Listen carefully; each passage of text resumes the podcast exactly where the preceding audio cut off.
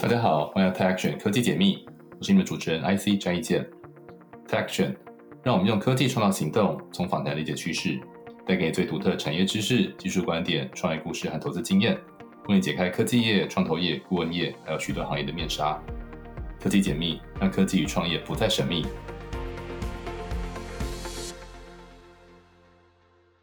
大家好，我是 IC，这是科技解密。那我们今天呢，来邀请到一个我的呃很尊敬的前辈哈，也是台湾在生医跟公共卫生领域哈非常知名的一位专家跟这个前辈，叫做张宏仁张董事长。那呃，张宏成董事长目前是上腾生技顾问跟上准微流体亚翔生医董事长，也是阳明大学公共卫生研究所的兼任教授。他是台湾生医领域的知名意见领袖。那他专长是卫生政策、疾病防治、全民健保跟生物科技，是写了几本书哈，包括了关键战役、台湾传染病的故事，还有生计大大可为，以及二零三零健保大限。他最近出版一本新书，叫做《政府不敢告诉你的健保危机》哈。这几本书我好几本都有阅读，我也觉得非常的有收获。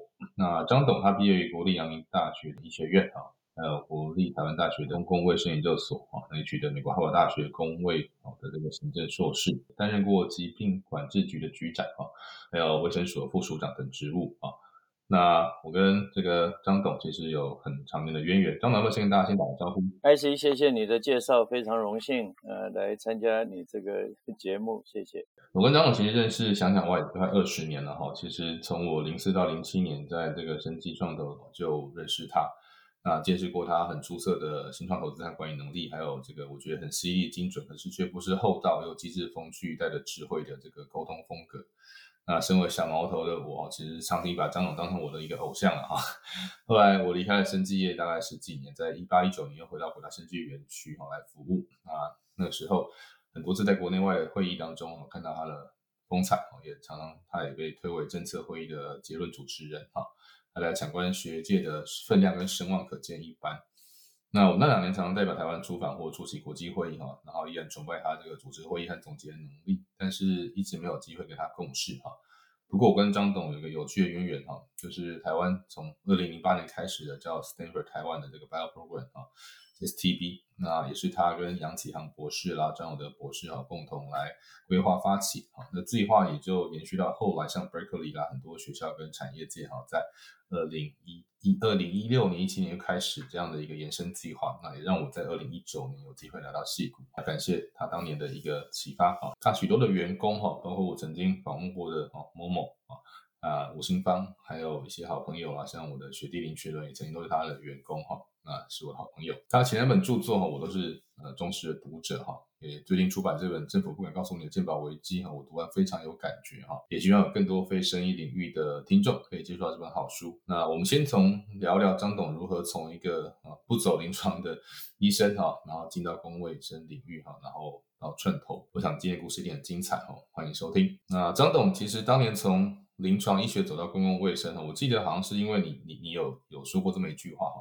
当然肯定是别人说的，就是说医生再厉害，只能够一条一条的救哈。但是如果医疗或者是公共卫生的政策哈，做错或做对，影响的是非常多的生命跟健康哈。不知道我的解读跟自己是不是正确？要不要聊聊你当年怎么转换这个跑道？呃，这句话是台湾一个很重要的公共卫生前辈陈功北教授，嗯，啊，他所留下的名言啊。那么不止我了，我许多公共卫生的前辈都是受他这句话的感召。对，那在那个时时代了我做这个决定的时候，是在实习医师的时候，跟我的好朋友共同做的这个决定。在那个时代，我们还有一些。很强烈的理想主义色彩，就是你会去幻想啊，或者去想象，呃，你未来是可以做一些大事啊，而不是呃，只是为了养家活口啊。嗯，其实有时候回想起来，当时还是有点笨的啊，就是 呃，我常常跟人家讲说，你如果成功了啊，那你就可以讲故事了啊，那你如果失败了，你就自己吞下去。啊，这个跟创业是很像。其实失败失败的故事更值得听啊，只是我们比较没有，他这个好像台湾人比较害羞哈。其实我看在在国外，其实哦，那那那当然，那当然很值得传颂的。你看那个 Steve Jobs，他就讲了他是是几次没有那么成功的经验。那因为我的母校啊，国立阳明大学当时只是一个医学院哦，是培养这个医学专门的科系为主。对，当时我们有一个很重要的一个社团，也小有一点名气，叫做阳明十字军。哦，我们在学生时代就跑遍台湾的乡下，去看到这个非常大的城乡差差距，尤其是医疗上面的一个差距，等于就是培育了我们的这个理想的色彩。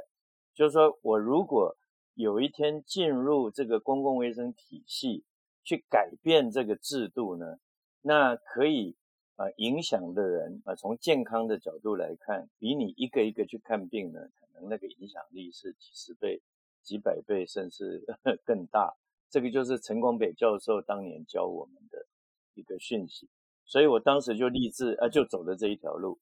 嗯，那一开始就在疾管局服务嘛？那你从疾管局后来到健保局，然后又到卫生署，这一路走来的公职生涯，你觉得当年是什么样的一个切入点？然后又在什么时候到了哈佛去进修呢？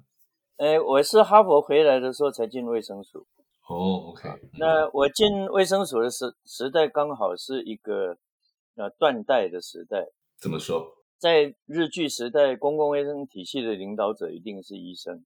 对。那我的很多老师呢，他们的家境呃都非常的富裕，所以他不需要靠看病来养家活口。OK，所以他就可以把他的知识啊，就奉献在公共卫生领域里面，包括我刚刚讲的陈光北教授了，啊，我的老师林东明教授，当然他们这些前辈现在都不在。嗯，但是到了我们这个时代呢，如果你是需要靠 这一份薪水来养家活口。跟你去看病，当然有很大的差距。嗯，机会成本很高。是，所以绝大部分的医学院毕业生，当然他当然是去走临床医学，就是去看病，不管你是外科、内科、妇产科各种科，他的收入当然远比你在一个公家体系领薪水要高很多了啊。嗯，纵使我到政府后来做到很高的位置，我举个例子来讲，中央健保局以以前叫做总经理，现在叫署长，他其实。薪水一个月也不到二十万，嗯，对啊，那你就可以想象说，如果你从比较低阶做起，那个差距是非常大。嗯，呃，这几年对台湾贡献最大的几位了啊，那其中有一位很有名的罗义军医师，嗯，啊，那他这个防疫医师呢，他是因为二零零三年 SARS 之后，陈水扁总统呢接见了美国代表团。那美国代表团当年的团长是一个女的医生，叫做 Susan Maloney，Dr. Susan Maloney，现在还在美国 CDC 服务。那阿扁总统就问他说：“哎，我们台湾防疫体系有什么问题？”嗯，这个 Susan 呢，他呃，反正所有人都这样，他说：“啊，你们做的非常好了，只是这个运气比较不好，所以出现这么大的问题。”阿扁总统做的一件事情，他他说：“我不相信，你至少要给我一个建议。”苏珊就跟他讲说：“你们的防疫体系缺乏医生，台湾的呃防疫体系其实呃医生是很少的。美国的 CDC 至少一半以上是 MD，那其他人很多都是 PhD 或者是 MD 加 PhD 的。当年的卫生署署长就是陈建仁，现在的院长，但他就要求卫生署呢。”去设立的这个防疫医师这个制度，所以疾管署后来才有二十几个防疫医师，这里面大最有名的就是罗一军。那庄仁祥还不是用那个，庄仁祥是更早。庄仁祥本身是学这个 医疗资讯，所以他也是呃公共卫生，就是他也是不走临床，他是医疗资讯专家，所以疾管署的医疗资讯这个 big data 很强哦。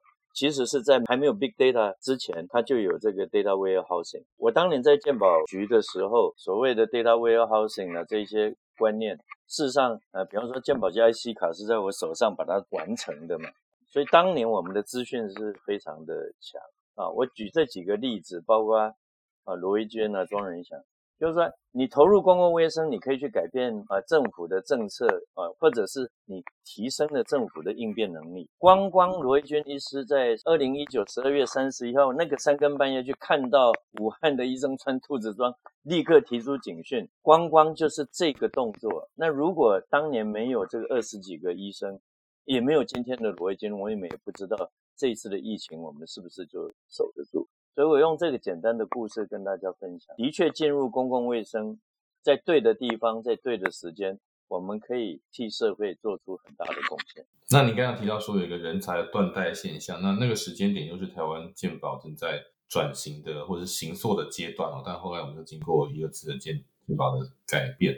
那你要不要聊聊当年的健保怎么开始？然后呃，或是对于相对各国来说，台湾好像起步比较晚，可是我们却好像建立一个还不错的体系，这是基于什么样的基础跟设计？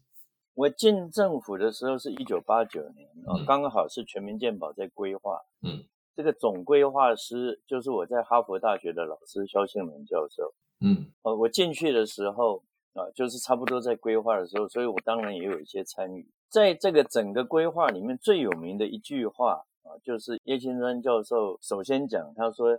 台湾的全民健保就是一个拼装车了。我把它用英文讲了之后呢，在全世界变成很有名，很多人 quote 我这句话。啊，Taiwan's NHI is a car with components imported from a dozen countries and assembled domestically。在当年，很多人 quote 我这句话。嗯，叶金川教授在当年他讲这句话的时候呢。他其实是有一点点自我嘲讽的啊。他说他把一个拼装车啊，没有把它开到翻车，哎，结果呢，后来发现 这辆车啊还蛮省油、耐用、耐操啊。这个就是全民健保。所以简单的讲，我们当年是呃去 study 的很多国家的制度，然后呢，我们自己没有办法去 exactly copy 别人的制度，所以我们创造了一个制度。啊，当然你可以用正面，也可以用负面来看这件事情了啊。因为现在鉴宝已经不是当年我们黄金时期。当年黄金时期的时候，台湾全民鉴宝在全世界非常非常有名。我是在二零零一年到二零零四年的时候当中央鉴宝局的总经理，在那个时代呢，外交部最喜欢。找外宾来参观的政府机关之一就是我们中央健保。我自己亲自接待就超过 两百组外宾了，国会议员啦、教授啦、啊代表啦、学者、专家等等，从世界各国。所以，我们当时的中央健保局是蛮热门的。后来我们有了 IC 卡，当然也热门。不过，在二零零四年就离开了政府，所以呃，我在中央健保局那一段，等于是我在政府服务的最后一段。那这一段呢？呃，当然，呃，发生很多事情，因为基本上那是朝小野大的时候，我的卫生署署长就是很有名的抗萨总指挥李明亮教授。那后来 SARS 之后，就陈建仁教授就接了，所以这个是我最重要的。那在那个之前，啊，当然还有几位啊长官呢，所以我是从一九八九年一直到二零零四年，健保局之前我是担任的首任的疾管局的局长。之前呢，疾管局还没成立，是防疫处处长，所以我有办法去写一点台湾防疫的故事啊。那么在 SARS 的期间，二零零三年，李明阳教授当抗 s 总指挥的时候呢，大家比较有名的是苏益仁教授，所以他们叫抗 s 双人啊。那我的朋友有些时候会说，其实是还有另外一个人，就是我了。我在躲在背后当等于是资源调度的总指挥，我当时是等于是后勤司令。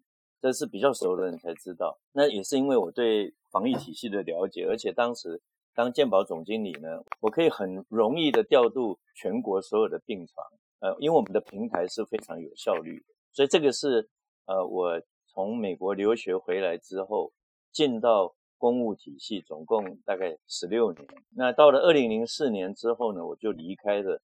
公务体系接受我现在的老板，就是永丰宇集团的当时的总裁呢何寿川先生的邀请，那就进到生技创投，所以那个是一个很重大的呃生癌的一个转换。我们等下会再聊聊，因为我们今天和一个重点会是聊你的书哈，那健保局的经历应该对您这一段的观察有很深入的一个参与哈。不过我们先聊聊您离开公职之后到了产业跟创投哈。那现在你提到就是说，呃，有丰裕集团的，何寿康总裁邀请你。那那个时间点，零四年应该也是台湾的生技创投算是已经萌芽一段时间，但是还在一个还是偏早的阶段那您那时候呃，抱怀抱什么样的想法加入这样的一个体系，然后又怎么样在因为每一个集团或是每一个呃创投都有它的一个独特性，那你怎么把一个团队建立起来，或是成为一个投资上面有一个独到的？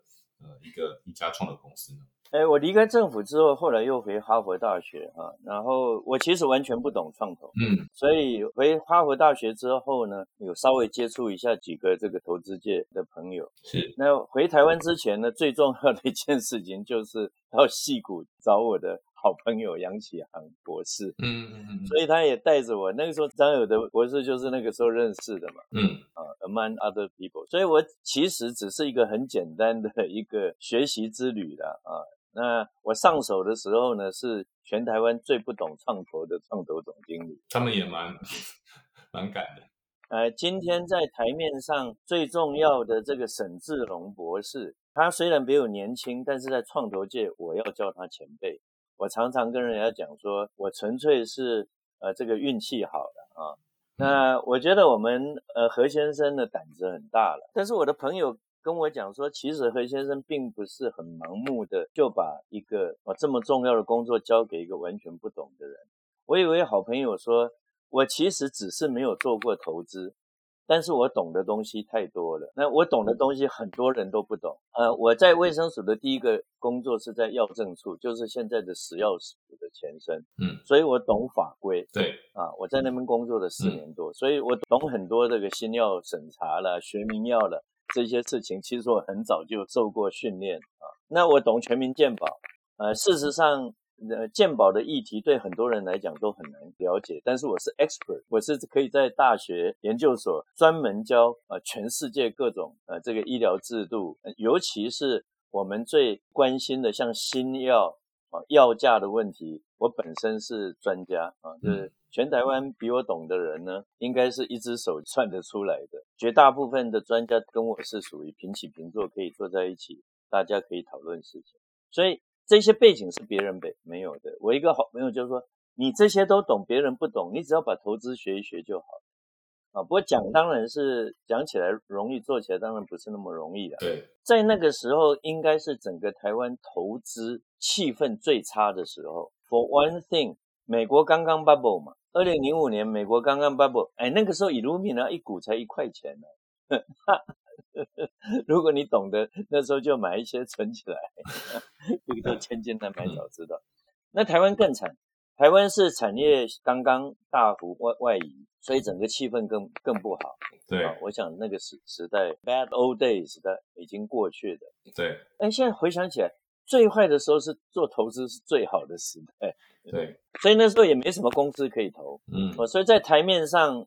呃，relatively 来讲，因为我们上次生计创投有呃百分之三十是国家的基金，我们被要求一半要投台湾嘛，其实是很不合理的要求，但是我们反而 benefit from 这个不合理的要求，因为我们强迫自己要投台湾。简单的讲，那时候只有一种投法嘛，就是把浮在台面上的都投了就是的嘛。真的，简单这种，我们投美国的绝大部分都挂掉了，原因是因为。我们投了没多久，就全球金融危机啊，global financial crisis。所以在二零零九年春节的时候，前几天我朋友还把我写的那封信，我的确是在写辞呈的。我那封信写的很简单，就是说，哎，毕竟我真的是不懂投机，时机也不好啊，大概就 sayonara。但是没有想到，二零零九年过完春节，台湾生技制药股就开始大涨。而且涨的你完全不知道为什么，这个就是最重要的第一次生计大多头，从二零零九年一直到二零一四年，因为这样子我们就赚钱了，就这么简单。我纯粹就是运气好。您现在有回想起，现在有任何的蛛丝马迹让你？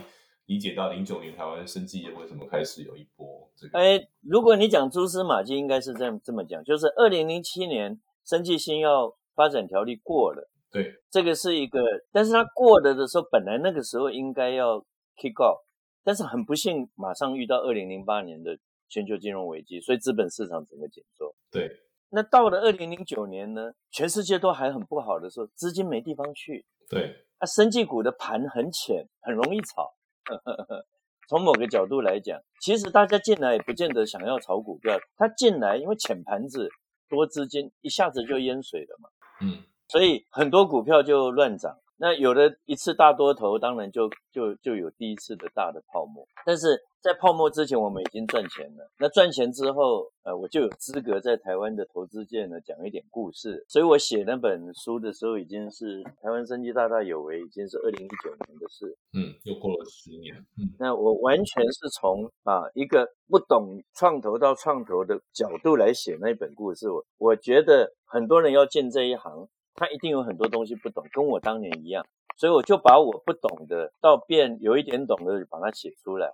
所以我觉得那本书有它的价值。那那里面还有很多事情，可能连很多人是做投资的，他也不见得那么懂。所以那本书有它的一个入门的意义了。今天台湾的创投界当然比当年已经厉害很多了，整个生技产业已经不是当年那个浅盘子。现在当然相对的还是很浅，但是已经比当年。深多的公司的数目啦，所做的各式各样的这个 pipeline 呢，事实上已经都不是当年十几二十家公司当年那个境界可以比。现在的盘子已经大很多，很多公司我也我也都不认识的。当年台湾没有一家公司我不认识的，他不可能才才那么几家。当然每一个人都认识，所以时代很不一样。那已经是转眼已经是十八年前。说起来，我跟我跟张总其实入行时间差不了太多，或者是。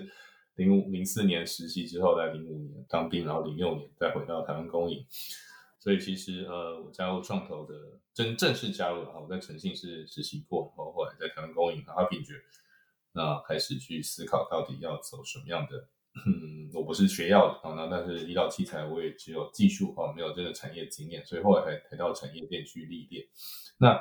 您也是从公职的体系到创投啊，当然也有一些海外的观察啊，还有很深刻的鉴宝的一个经营的过程。所以您写了两本书哈，就是呃二零三零鉴宝大限跟政府不敢告诉您的鉴宝危机哈，我觉得很完整的披露台湾鉴宝的一个优劣和缺陷哈。那因为我们其实全部的啊台湾民众啊几乎都是纳保哈的一个受益者。但是反过来说，一旦健保出危机，也是人人都哦，这个会受害啊。所以你当初写这两本书的起心动念，还有希望带来什么样的影响？哎，其实我离开政府之后，我曾经发誓说，我这一辈子不再啊碰健保的问题了。对，因为呃进入产业就发现，其实不可能离开健保，因为我们实在是太懂了。所以我平常在看资料的时候，有关。全世界健保，尤其跟药有关的这个 reimbursement 啊，这些给付的问题，我事实上都是会看的。但是我不对政府的健保讲话啊，嗯啊。但是二零二零年的时候，呃，其实一方面实在是觉得实在太无聊了，那时候刚好刚好关在家里啊，对，那就多了很多时间，因为以以前每个会都要跑来跑去，交通时间很多，而且关在家里之后，发现每天多了很多时间，嗯啊，当时。也稍微有听到鉴宝一些问题，不是很深刻，而且，呃，那时候主要是鉴宝财务问题，所以我就起心动念很简单，就是调涨个费率，为什么大家都需要出来反对？所以我第一本书只有那么简单的目的。对，那事后来看也达成了目的了啊，因为阿中部长就在那一年的年底就成功的呃调涨费率，据说他调成功之后，他有点后悔，说他调太少。他没想到这么顺利的啊！他没想到这么顺利，因为他是有史以来调费率最顺利的一位部长啊，或者是署长，以前叫署长啊，所以他有点后悔。但是后来他也不敢再调第二次，现在的部长也不想再调。嗯，所以那本书写了之后呢，大概只在医药界里面有人看了，一般民众大概对那本书不太会有。对，那到了今年呢，这本书，呃，这本书是很特别。这本书是我的好朋友，台湾产业创生平台的创办人黄日灿律师。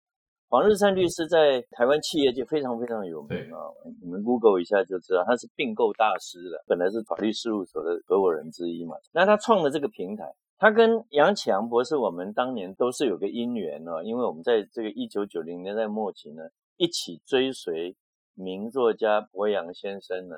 去盖的绿岛人权纪念碑，一点因缘。后来他创办的时候，把我们几个人拉在一起，我很荣幸代表生计在那个平台。那个平台大部分都是嗯很大的企业的老板，你们可以稍微 Google 一下。今年就是去走村，我们去走朝林古道，我就跟他讲说，这个鉴宝的问题太大了的，不在其位不谋其政。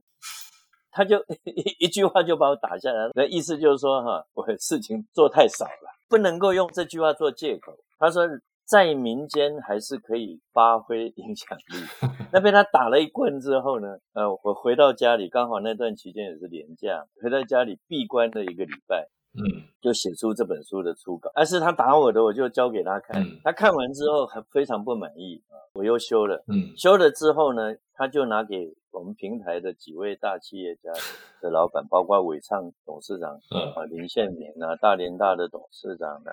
啊，等等啊，几位，还有这个很有名的台科大的教授卢锡鹏啦，还有以前的这个，现在也在地方产业创生的这个陈美玲，他们看了之后，又给我很多评论，我又修了，修完之后才把它六月的时候定稿，八月的时候出来。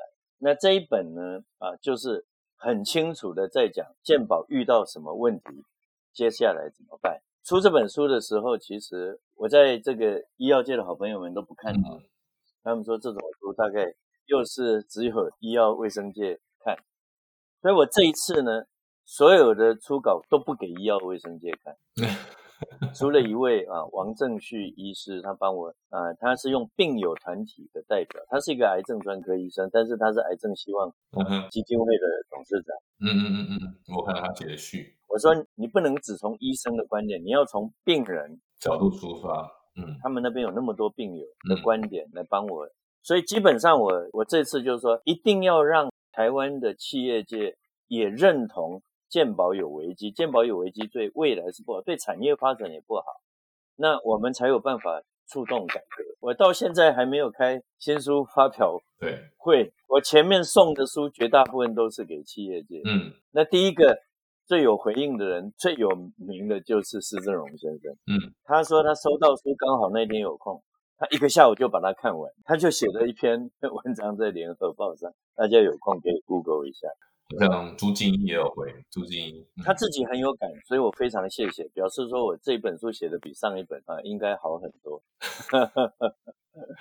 我觉得这是这个切入点的差别了。我觉得这本书真的很容易读哈，但并不是说这个内容就很浅，而是说它它深入浅出哈，让我们身为民众也好哈，我算是半个产业的人士了哈，我在生技创投也打过很多年哈，然后也认识非常多生技呃。创业者和投资人，那当然我自己身为这个在台湾哈，又到美国来哈，那也也体验过美国的这个保险啦，还有医疗制度哈，所以像你书名有提到哈，台湾的一个健保就是长期投入不足和财源不稳定是一个很大的无法永续的问题哈，但健保长期偏低的医疗支出背后隐藏更大的危机哈，譬如说健保价格过低啦，结果就是医生看诊量很大哈，在各层级的医院和一般诊所都是如此哈。那台湾民众也习惯医生只看三到五分钟哈。那根据我自己在美国的经验，美国虽然看病很麻烦哈，就是说挂号很麻烦，排队很久，但是看诊的时间真的还蛮仔细的。甚至我有经历过哈，朋友哈，那因为这个车祸啦，或者是因为重大的状况我看到这美国医生在解释病情，甚至在加护病房的这个呃做法，都跟台湾不太一样啊。所以这两种方式的优缺点其实蛮明显的。那我们为什么只有？只有那个选择，这是我我也觉得蛮好奇的。是，所以这个也是我这本书的主轴。嗯，就是台湾现在呢，啊，在享受健保的同时呢，有一类的服务买不到。对，就是我想要花自己的钱，对，去买医生的时间，嗯，请他用半个小时或一个小时，啊，好好的在门诊或者是住院啊，甚至是交互病房，好好跟我。病人家属解释病情，对这件事情是买不到的，健保买不到，可是我们应该有自费医院的，不是吗？哎，是是，所以这很有趣。对，就是说健保呢付不起，因为健保呢给医生就是几百块钱嘛，嗯，对啊，那几百块钱他给你三分钟就已经了很了不起了，C 底下给了，我们才可以这样讲。对，那我一个好朋友讲的很很清楚，他说你看十次的三分钟不等于看一次三十分钟，对，这句话讲的很好啊。所以你看诊数再多也没有用，对。所以台湾人都在请医师吃饭啊，对。那你不觉得这个很离谱吗？对。医生平常都已经没休息时间，没有家庭时间了，然后呢，你就动用关系，因为我朋友都是医生嘛，对。一天到晚都在吃这种饭啊，那为什么买不到？因为健保禁止医生脚踏两条船。健保禁止医生说，你在看健保的时候，你同时可以开一个诊，这个诊我健保付不起，但是我也不准你开。我在书里有写，我今天看你三十分钟，收你两三千块，合理吧？对啊，对啊，我相信大部分人会同意，也很多人愿意出这个钱嘛，没错吧？对啊，啊，他也没有赚比较多钱呢，因为他，嗯，他看十个三分钟的，他也有两三千块钱呢，你知道我的意思？所以我的意思是说，健保不需要多出钱，他只要把这个法规松绑，让医生自己定价。可是这个会不会造成一个大家就是会有人说，那这样子是不是有钱人都会看到好医生，一般人看不到好医生，会不会有这种说法？那当然一定会，对，你一定会想说，那台湾的医生都是只是想赚钱吗？其实台湾有很多好医生，他不在乎收入的，他也很想好好看病。对啊对你可以，你当然可以规范说，啊，我如果每开三个诊，对，我顶多只能够有一个诊是这种诊嘛。但是我很多朋友，他们其实也没有计较那么多，嗯嗯，但是他真的觉得不公平。他说我一身功夫，嗯我好好的跟你这样子看，你就是允许我收两三百块钱，这是不对的。就是一个单一定价，然后且制度不能让你有弹性的制度，非常不合理的。我我换个说法哈，因为像我的小孩做实验教育在台湾，然后我自己也经历台湾的实验教育的这个转变哈。所以台湾除了有公立教育、私立教育，也有实验教育。实验教育就是你的课纲、老师的资格、授课的方式都不再受限于传统我们这个叫教育里面的这个大纲哈所限。我们都知道教育跟医疗都很重要哈，一个是影响这个国家的未来、人才的培育，可是我们愿意在教育上面松绑，我们却在医疗体系上还是维持一个极端没有弹性的制度，这个我也觉得非常有意思哦。那你觉得医生们，哎，这也很妙，明明这个公卫体系也都是医生，可能没有都是啊，有部分是医生出身，就是我们是医生们反对，还是医生们支持健保的改革？这到底是谁受益受害，还是说其实后面还有其他的利益也会牵涉到其中？医生想要改革，但是嗯嗯一般来讲，大家都会觉得医生影响力很大，其实医生的政治影响力真的很小。OK，也就是说，你只要看说每次医生在叫，嗯，这句话是谁跟我讲的？是台大癌医的院长嗯杨志新医师，他是肺癌的专家，他不是只是台湾的专家哦，他是亚太地区全球很重要的专家。对我们很多专家都是全球级的，他每次都跟我讲说：“张总，张总，我们医生讲没用的，没有人要听。我们的抱怨呢，大家也不认为我们有那么辛苦了。如果不是 COVID-19，大家不知道台湾的医护人员真的是辛苦成这个样子。这是一个印象问题，因为传统台湾可能因为日据时代的那种印象，然后都觉得医生很赚钱，然后都觉得医生的社会地位很高，所以就觉得医生啊，你们说不赚钱是骗人。你书里面引用很多数据，是一个非常重要的一个一个一个事实。譬如说，台湾的病房费用是全世界真的比五星级饭店还要低的国家。我自己当然知道，可是也是你提醒这个事实，让我觉得，哎，对啊，为什么 这个事情是这样子状态吗？这都极度的不合理耶。台湾现在已经是中高收入的国家哦，是啊，是啊，三万美金已经过了、啊。甚至是很穷的国家，比较好的医院，没有住院比住旅馆便宜的了。天下没有这种国家，只有台湾。对，就是住院比住旅馆便宜。你去想想看，什么叫住院？住院就是住旅馆加上医疗嘛，那怎么会比较便宜？这不应该嘛？真的，你要消毒，你要要清扫，而且 对还提供膳食，然后重点是还有医护，还有器材，医院还要管理，我就不懂啊，我们的这个 是，所以台湾呢的医院呢住院部门是亏钱的。真的，而且而且我们我们医生也很习惯让医生住院，因为就便宜嘛。美国医生很怕你住院，是，所以美国有很多药，它很贵，但是它的成本效益就是说，哎，我这个药用了之后呢，会减少你的住院的几率，所以合乎成本效益。来台湾算都不符成本效益了，因为台湾我们人力便宜，医 住院便宜。一样嘛，什么用了这个药之后减少看急诊的啦，啊，到台湾也都没用，我们急诊也很便宜。真的超级不合理。是，那我呢，我刚好在二零一八还是一九，我我带着家人去游玩，我的家人刚好有了急症，在瑞士住院，对，那个病房哦是高档，不是说有很多很豪华的什么，它就是建材对。设备全白的，那个病房里面就干嗯。干净净一整，对，电动窗，view 也是一流的，一个晚上真的像旅馆，真的比旅馆还高级，相当于两千美金呢、啊，啊瑞郎跟美金差不多。我把这个讯息跟美国的朋友讲，美国人说怎么那么便宜？跟台湾的朋友讲，台湾说两千美金一个晚上，我也可以给你那种房间呢、台湾大概就十分之一了。所以为什么现在嗯，大家一天到晚在找单人房？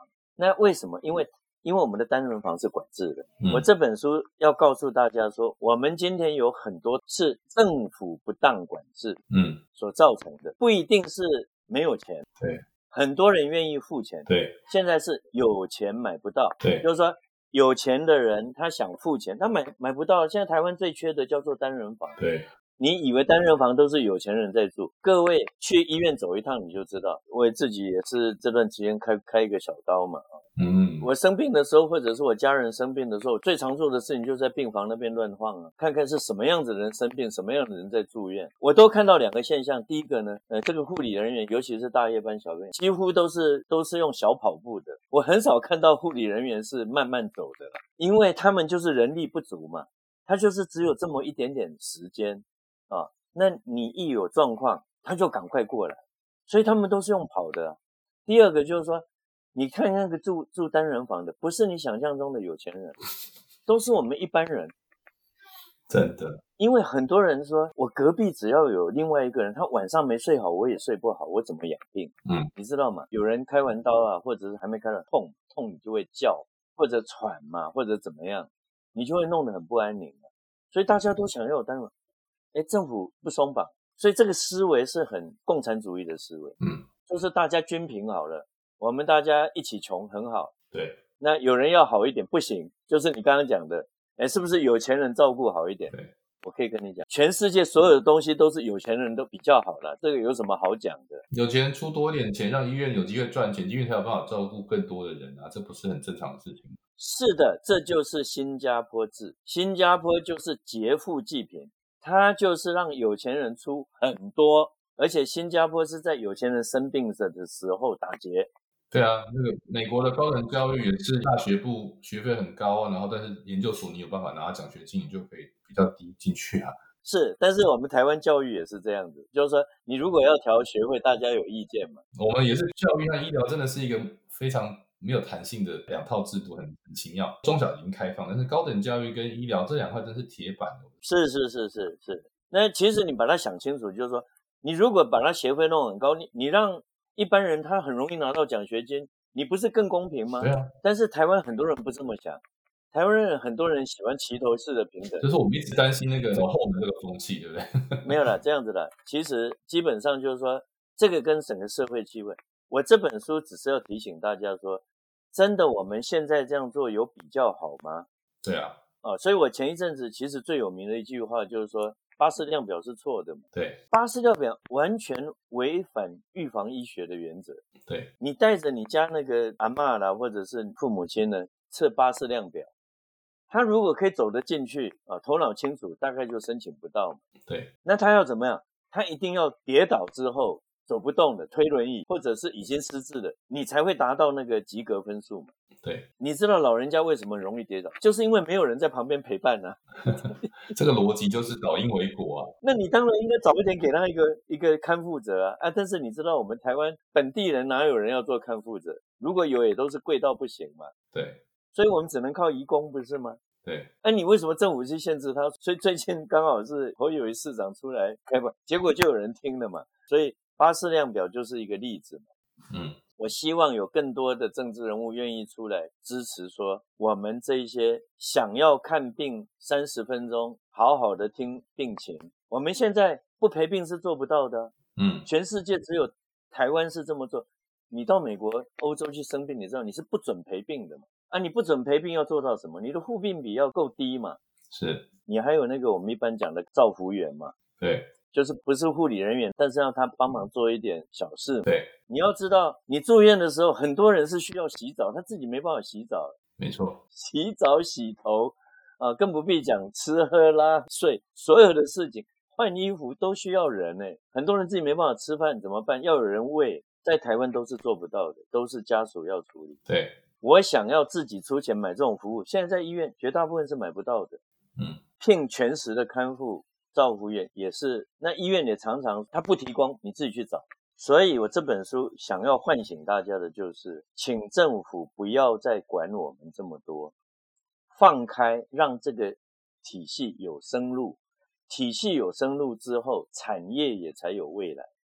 我只写一点点产业，因为一写产业，民众又就会讲说：“哎，你们这些人就想啊，要炒股票了。”对对对对，所以我不太喜欢写产业。但是我为什么这本书还是写的产业？我说，创新的产业是病人最后一线希望。很多人不知道这一点。台湾人今天还有很多人觉得说：“哎。”那个做临床试验是给人家当白老鼠。哎，我哈，二零零五年跟我太太回母校，她也是哈佛大学的硕士毕业，她是她是内科医生。我陪着她去参观麻州总医院，哦，就 MGH。她的好朋友在当肠胃科主任，他就问他：“你们看什么病人？”他说：“我们这边只看转诊病人了。嗯，转诊到我这边来的绝大部分都是癌症末期，肝癌啊，是各种癌，肠胃道的癌嘛。来到我这边。”我手上有一百多个 protocol，什么 protocol？clinical trial 的 protocol，就临床试验的 protocol 嘛。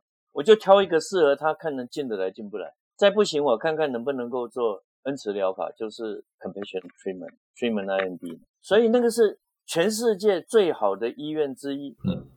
全世界最有钱的人就是到美国，到这些医院，最后一线什么治疗，就是还在研发中的新药。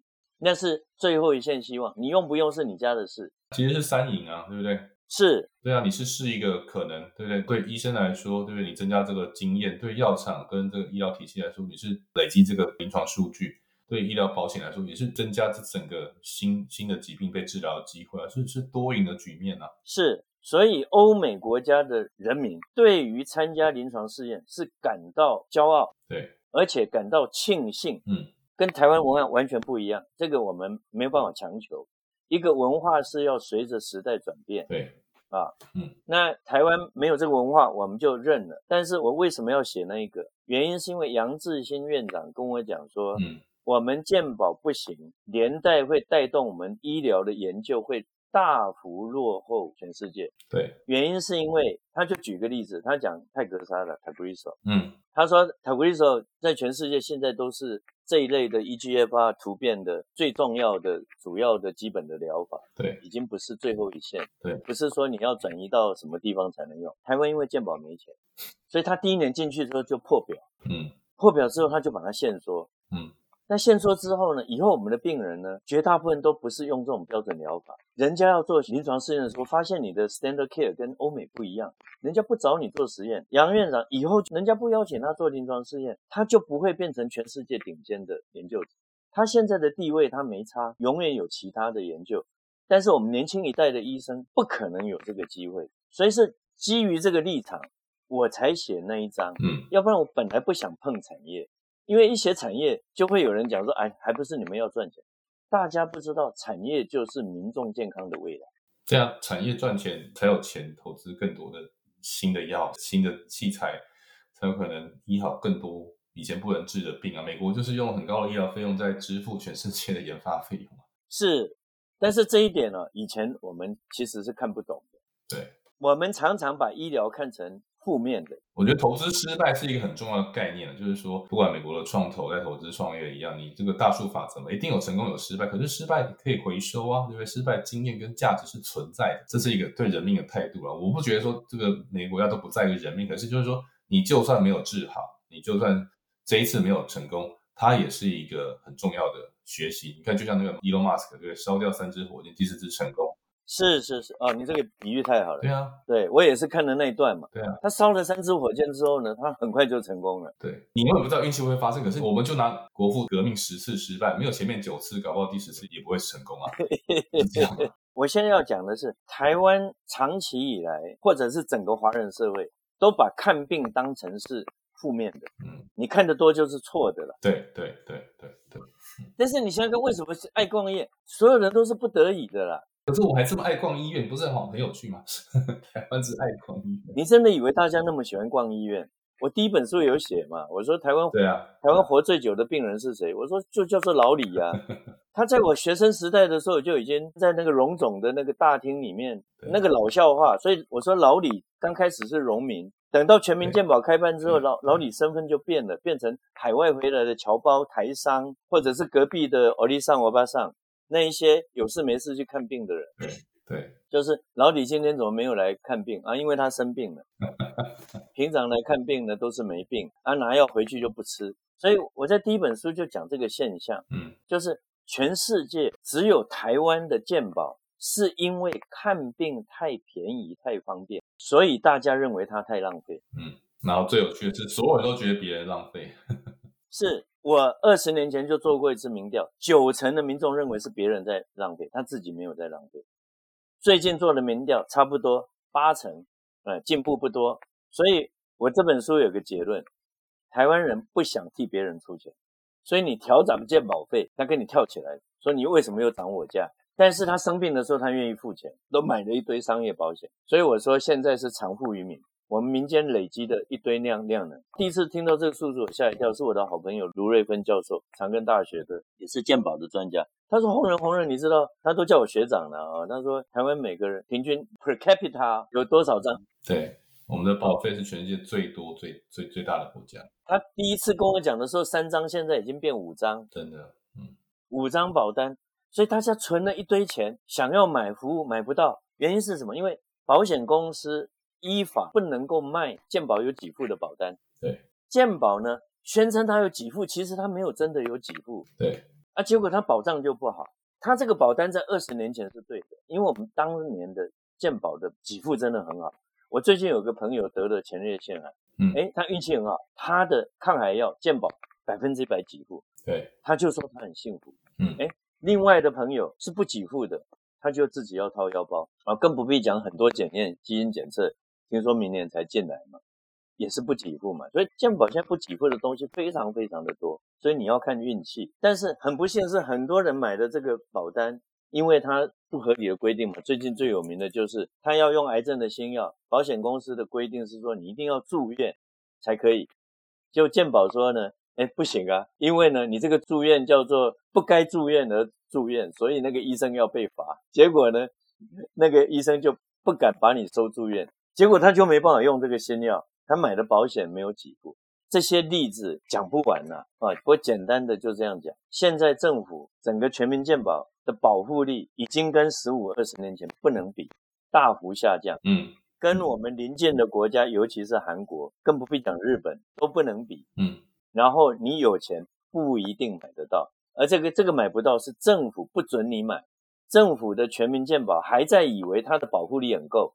我在这里就是要呼吁大家，那我这本书简单的这样讲，只有一点，嗯，请大家如果赞成我的看法，买一本送给你支持的民意代表，做这个动作就好。你跟他讲说，这本书拜托你们的团队仔细研读，你如果跟他看法一样，我就投你一票，不要再去想那些政治的事情了，政治的事情让其他人去管，我们要好好一起来分心全健保。谢谢。哇，这个我要买很多本，因为我认识很多民意代表好朋友。我觉得这个张董哈，然后也是前健保局总经理哈，然后也是副处长哈，也非常的让人感动哈。这么多年下来，他在产业界有很很多的投资经验，但是也曾经身为公务人员哈，对于台湾呃从疾病管制啦到这个健保啊的发展有非常长足，还有抗煞的这些经验。那我觉得这本书哦，很清楚的点出哈，用数据、用图形啊、用图表，让我们看到台湾其实健保已经到了一个呃落后的阶段。我们其实一直都觉得我们健保很先进啊，但是事实啊会说话啊，我们。用这个平均余命来看啊，然后我们用这个很多的医护的关系来看啊，我们都已经开始落后了哈。那台湾也已经到了一个缺工、人口老化阶段哈。所以这些问题哈，我想就是呃结论很简单，在书里面有解释，但是我觉得大家可以去研究为什么是这个方向。譬如说差别定价，譬如说增加这个医疗的选择权哈。我们在教育体系已经花了很多年哈，已经推动到这个程度。可是我们还有很多啊，台湾这种过度管制的一些一些呃领域哈，需要去做调整啊。那我觉得非常非常开心哈，也非常非常感动哈。那个张董可以把他的经验，还有他的呃观察浓缩成这几本好书哈。那最新这一本就是这个政府哈不敢告诉你的鉴宝危机啊。我需要我的好朋友们啊，不管自己去买，也送给你所认识的民意代表哦，都可以产生足够的影响力。呃，非常谢谢张总你的宝贵时间啊，我们希望啊能够后续还能再请你来聊聊啊其他你所关心的议题。但是我想先关于这本书啊，谢谢你今天的分享。哎，谢谢谢谢你的访问，谢谢。啊，我们今天呢科技解密和访谈的是张宏仁董事长，是上腾生技顾问的董事长啊，也是台湾非常多生技新药开发的公司的投资人。那他也是阳明大学的公共卫生研究所兼任教授啊。那我们今天非常荣幸可以邀请他带给我们这本新书啊，政府不敢告诉你的健保危机。我们希望各位听众都可以呃去阅读它啊，并且推荐给你的好朋友，让我们一起来了解啊，怎么来争取我们自己在未来啊，我们的生命啊和健康，甚至这个新的药物开发都跟这件事情有关。我们谢谢张董事长，谢谢你，谢谢。科技解密，感谢数位时代创业小聚的赞助与协作。数位时代是台湾最具影响力的科技财经媒体，长期聚焦于全球、台湾、中国等地最新的科技、网络、创业、数位行销等议题的动态还有趋势。创业小聚则是由数位时代从二零一一年开始推动，是一个最具传播影响力与商业价值、国际级的新创机会交流平台。感谢大家收听 Tech 选科技解密，每周在各 p o c k e t 上上架，也欢迎在 Apple p o c k e t 下留言，有和每一集邀请来宾五星评价，还有留言回馈。科技解密。我们下次见。